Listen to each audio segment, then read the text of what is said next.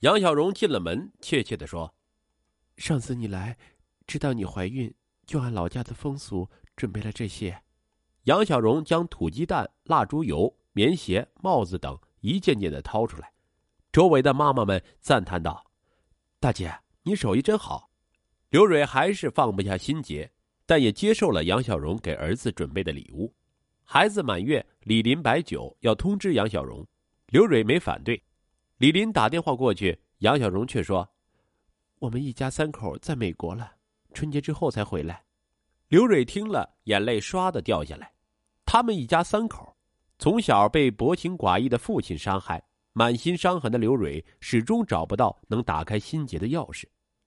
二零一八年三月的一天，李林推测岳母应该从美国回来了，便独自提着礼品去探望。进门一看。朱老师面目黝黑、黑瘦如柴的窝在躺椅里，歪着头，目光追着在家里乱爬的花花。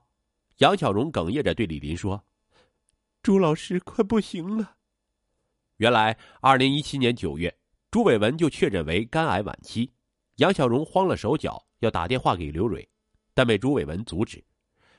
我推测瑞瑞离预产期不远了，你这会儿告诉他。万一影响了孩子怎么办呢？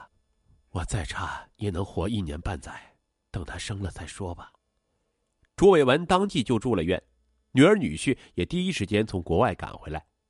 手术的前两天，朱伟文当着女儿女婿和律师的面对杨小荣说：“你还年轻，我若走了，你就再找一个，只要他善待花花就好。你和三个孩子都是我的至亲。”我的三套房子和存款，你们平均分配。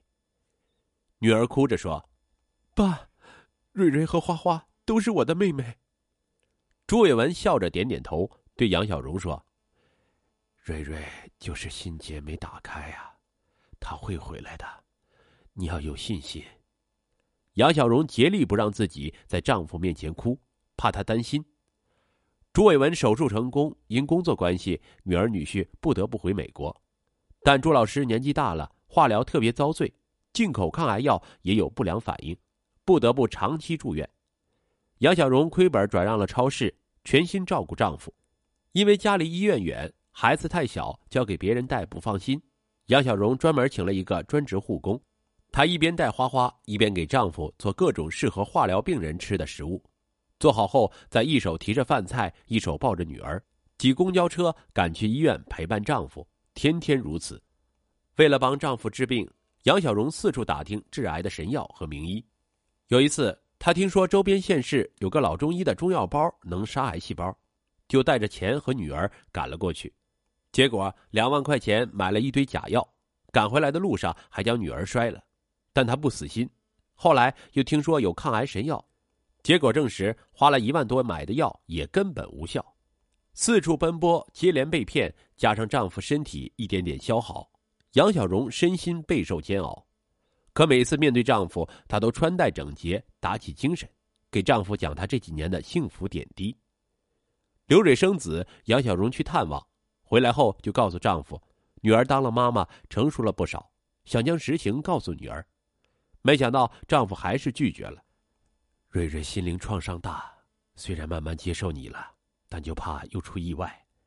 反正我活不了多久，不如等我离开了再告诉他。杨小荣第一次在丈夫面前放肆大哭，得知真相的李林心绪难平，回家后就将一切都告诉了妻子。刘蕊非常震惊，发生了这么大的事儿，他为什么还是不肯告诉我？一连好几天，刘蕊都辗转难眠。他既心疼母亲，对母亲心生敬意，又对母亲不告诉他真相、不尊重他而微微介怀。几天后，刘蕊终于想通，跟李林提议想去看看朱老师和母亲。没等他们联系杨小荣，杨小荣就打电话通知朱老师去世了。刘蕊长叹一声：“这孤儿寡母的，这今后怎么办呢？”朱老师出殡那天，刘蕊带着儿子去给朱老师送行。